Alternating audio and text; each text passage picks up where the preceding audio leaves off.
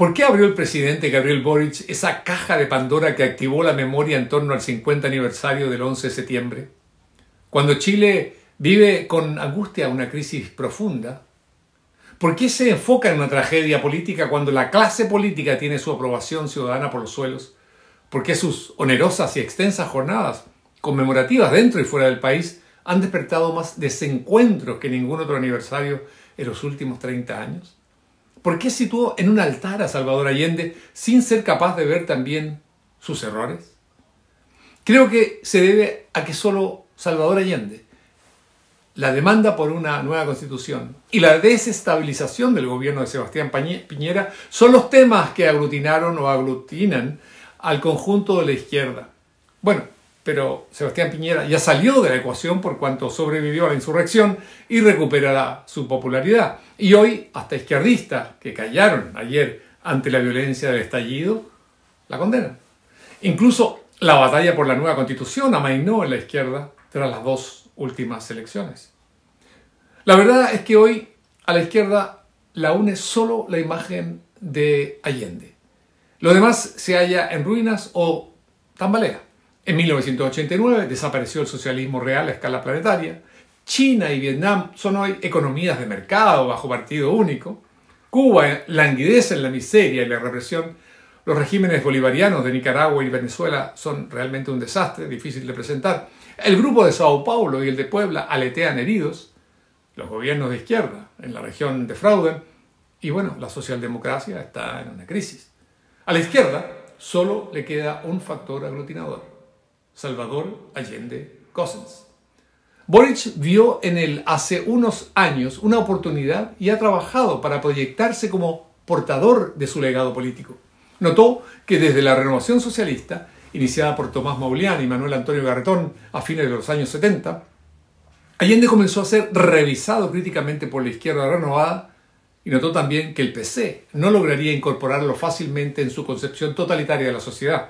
Así Boric se apoderó de la imagen de Salvador Allende, inteligentemente. ¿Qué le aporta Allende? A él y a los partidos sin historia del Frente Amplio les aporta épica, utopía, ética, prestigio y nexos internacionales. Tras su muerte, Allende dejó su impronta en millones de jóvenes izquierdistas de todo el mundo, un proceso que fue opacado solo 16 años más tarde por la epopeya del desplome y desaparición de los socialismos reales.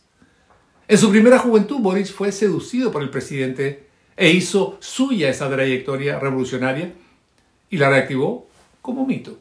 Basado en eso, intentó liderar infructuosamente a los gobiernos de la izquierda, de, izquierda de la región y abrió puertas en Europa, donde Allende sigue siendo un referente.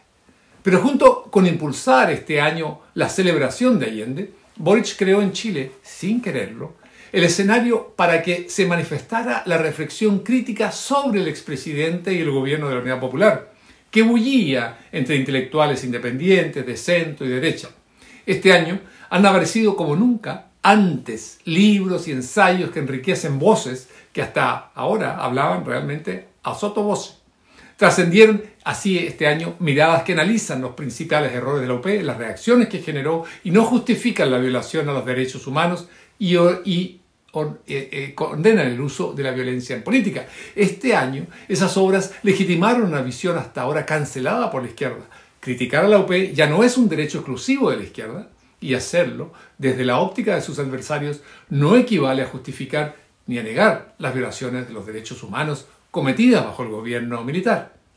Sin embargo, la izquierda jacobina sigue en una posición apologética frente a un gobierno que los chilenos consideran hoy, según las encuestas, fue el mayor responsable en la quiebra de la democracia en Chile en 1973.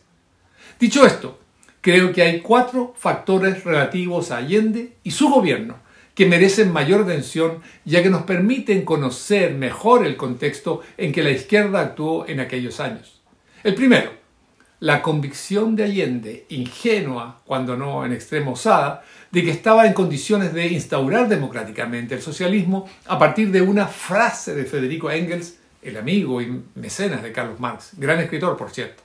Según Engels, los países europeos de mayor desarrollo democrático no requerirían de una dictadura del proletariado para pasar al socialismo.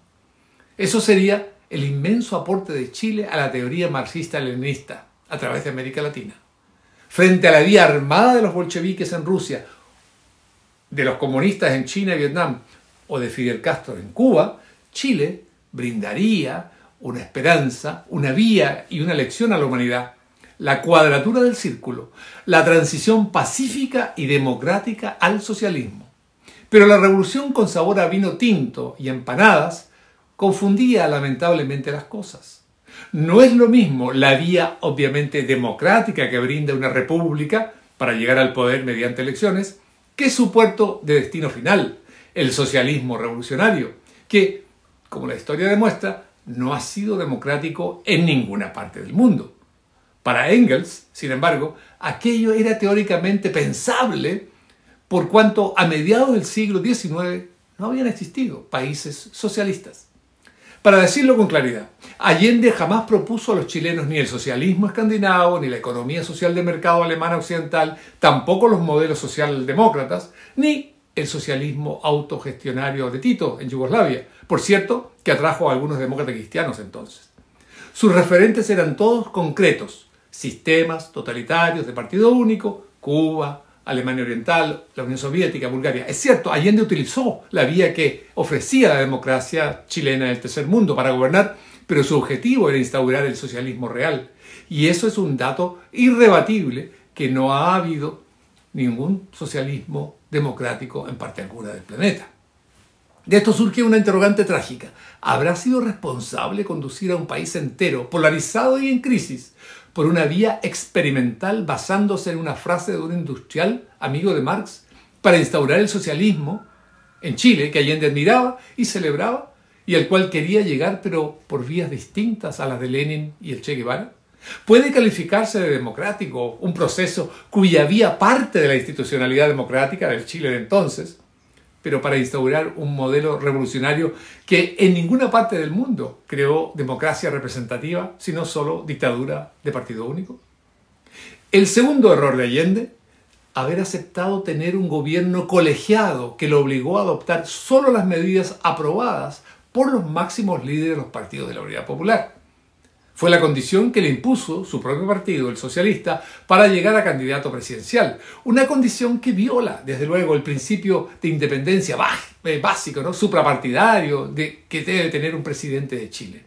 Fue esa conducción colectiva la que debilitó el liderazgo de Allende, resultando sus decisiones en momentos cruciales muy atrasadas, como por ejemplo la propuesta de un plebiscito para la grave situación de Chile, y burocratizó además la conducción del país y permitió la aparición medidas oficiales contradictorias y también el poder revolucionario paralelo al existente.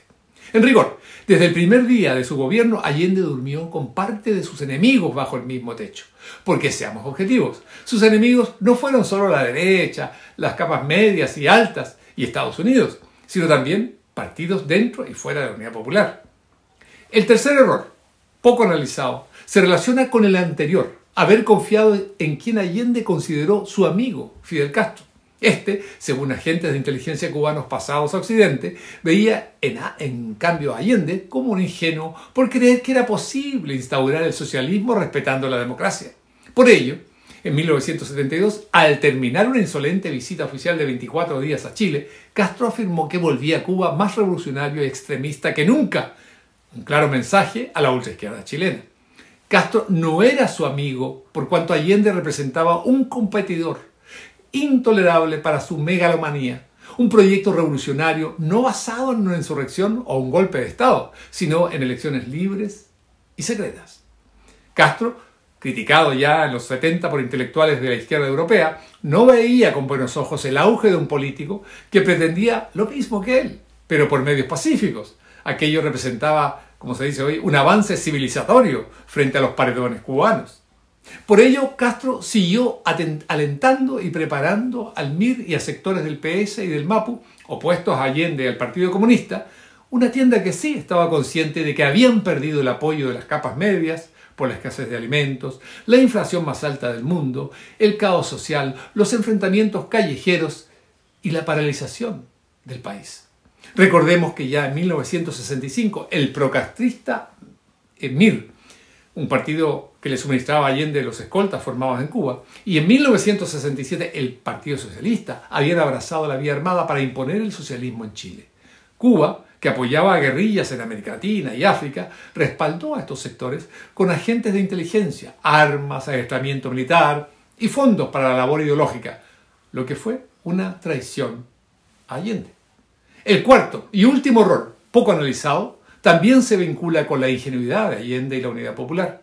La nacionalización o las nacionalizaciones y expropiaciones lesionaron los intereses de muchos, entre ellos de Estados Unidos y de Europa en Chile. Y eso trajo consecuencias y represalias. A diferencia de Castro, que tuvo la astucia de arrancar a la Unión Soviética compromisos de apoyo económico y militar antes de proclamar el socialismo como su destino nacional, Allende se enteró recién en Moscú, en su gira de 1972, cuando Chile ya estaba en caída libre, que la Unión Soviética no le entregaría ayuda para subsistir. Allende había dado un salto al vacío sin conocer nada de geopolítica.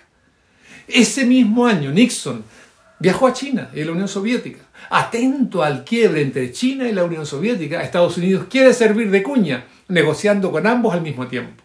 Las visitas anuncian una nueva fase en esas relaciones y hay novedades con respecto al ordenamiento mundial que afectan a Chile.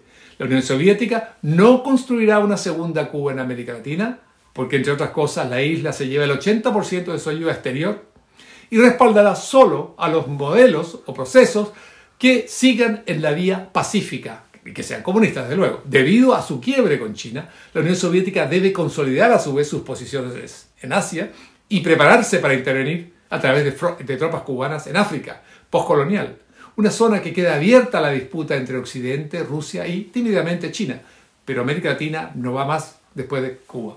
Castro, que apoyó en varios países la guerrilla en América Latina, para evitar la atención de Estados Unidos, continuará su política de respaldo de la lucha armada iniciada en la década de los 60. El PC chileno está al tanto de las limitaciones de la URSS y por ello critica la vía armada mirista y socialista jacobina y exige Allende, sin éxito, más orden y atender la batalla de la producción, pues Moscú no irá ya en ayuda, ni traerá alimentos, ni enviará alimentos a los chilenos, ni tampoco facilitará créditos en moneda convertible. La izquierda jacobina chilena que navegaba en las aguas castristas y guevaristas, hace oídos sordos a las advertencias comunistas e intensifica las tensiones internas, apostando a un desenlace armado que Cuba respaldaría, supuestamente. Solo después del golpe, cuando queda de manifiesto la incapacidad del PC para defender el gobierno de Allende y el PC cae bajo la influencia de Fidel Castro, envía a cientos de jóvenes a formarse en el ejército cubano para una futura guerra contra Pinochet será a la larga el nacimiento del Frente Manuel Rodríguez. En fin, nunca imaginamos que medio siglo más tarde el país o parte de él seguiría enfrascado en una discusión que al parecer no cesará ni con la desaparición biológica de todos los participantes en ese proceso entre revolución y contrarrevolución. Impresiona como muchos de los descendientes de los protagonistas de entonces bueno, descendientes que ni siquiera habían nacido en 1973, están tan cargados de odios y resentimientos, más que los protagonistas directos de todo aquello que me tocó conocer. Tan lejana como entonces, me parece por ello, la posibilidad de llegar a una condena transversal de la violación de los derechos humanos y al uso de la violencia para imponer un determinado tipo de sociedad a nuestro país. Todo eso es condenable. Lo que sí me queda claro es que la búsqueda oficialista por una verdad única y una memoria única ha fracasado en este cincuentenario y que los chilenos se convencieron de que en los países no existe una memoria, sino memorias y que mientras no se condene transversalmente la violación de derechos humanos, ni tampoco el empleo de la violencia en política, el país continuará desgraciadamente marchando al filo de la navaja. El libero, la realidad como no la habías visto. Haz que estos contenidos lleguen más lejos haciéndote miembro de la red Libero.